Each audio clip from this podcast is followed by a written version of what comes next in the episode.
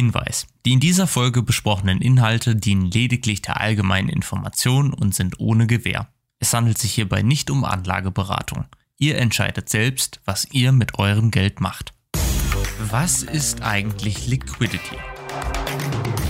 Hallo, mein Name ist Luis und heute wollen wir uns in unserer Crypto Basics Serie einmal mit dem Begriff Liquidity auseinandersetzen. Wofür dieser Begriff steht und wieso das für dich interessant sein könnte, erfährst du in dieser Podcast-Folge. Viel Spaß!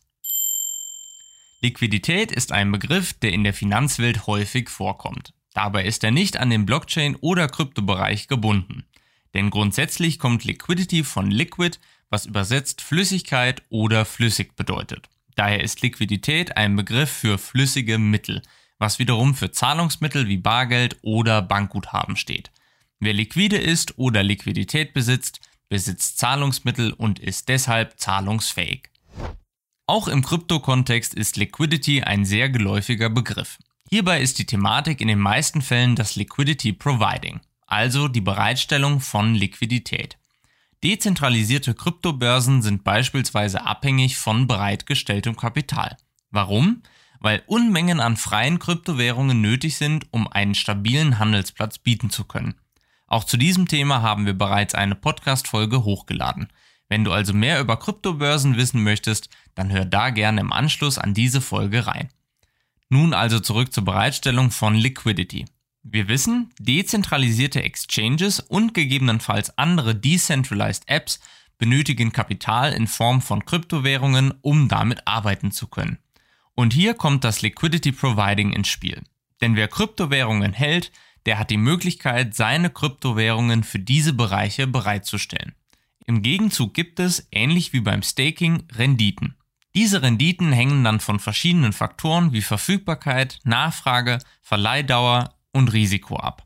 Je nachdem, wo du deine Liquidität bereitstellst, kann die Vergütung unterschiedlich ausfallen.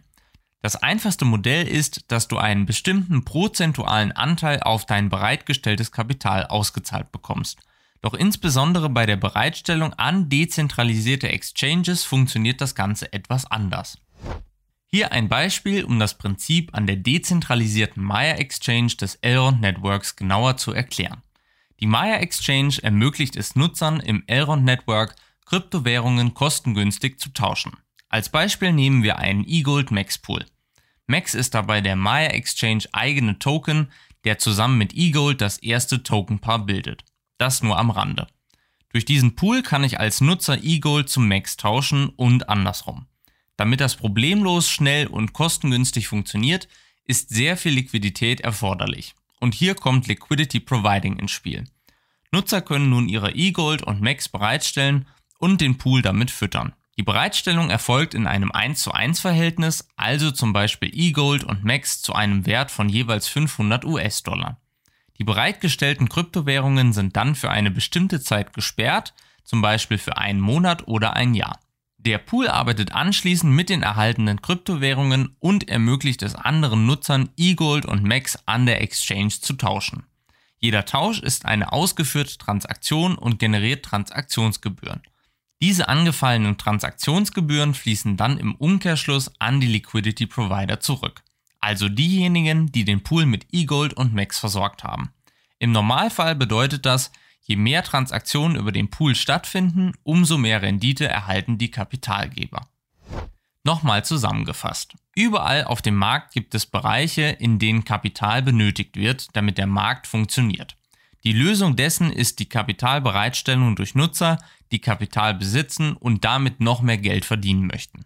Diese Nutzer stellen ihr Kapital für einen Zeitraum zur Verfügung und erhalten im Gegenzug Renditen. Und das vielleicht noch als kleine, aber wichtige Anmerkung.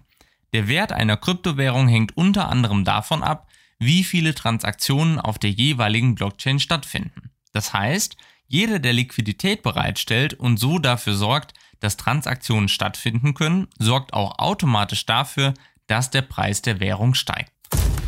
Wenn dir diese Folge gefallen hat, dann hör auch gerne nächstes Mal wieder rein. In unserer Basic-Serie erklären wir jede Woche die wichtigsten Begriffe zum Thema Blockchain, Krypto und DeFi, damit du dich besser in der Kryptowelt zurechtfindest. Hast du eine bestimmte Frage, Lob oder Feedback zu unserem Podcast, dann schreib uns gerne an hello at istari.vision oder besuche uns auf Twitter, Telegram und Facebook.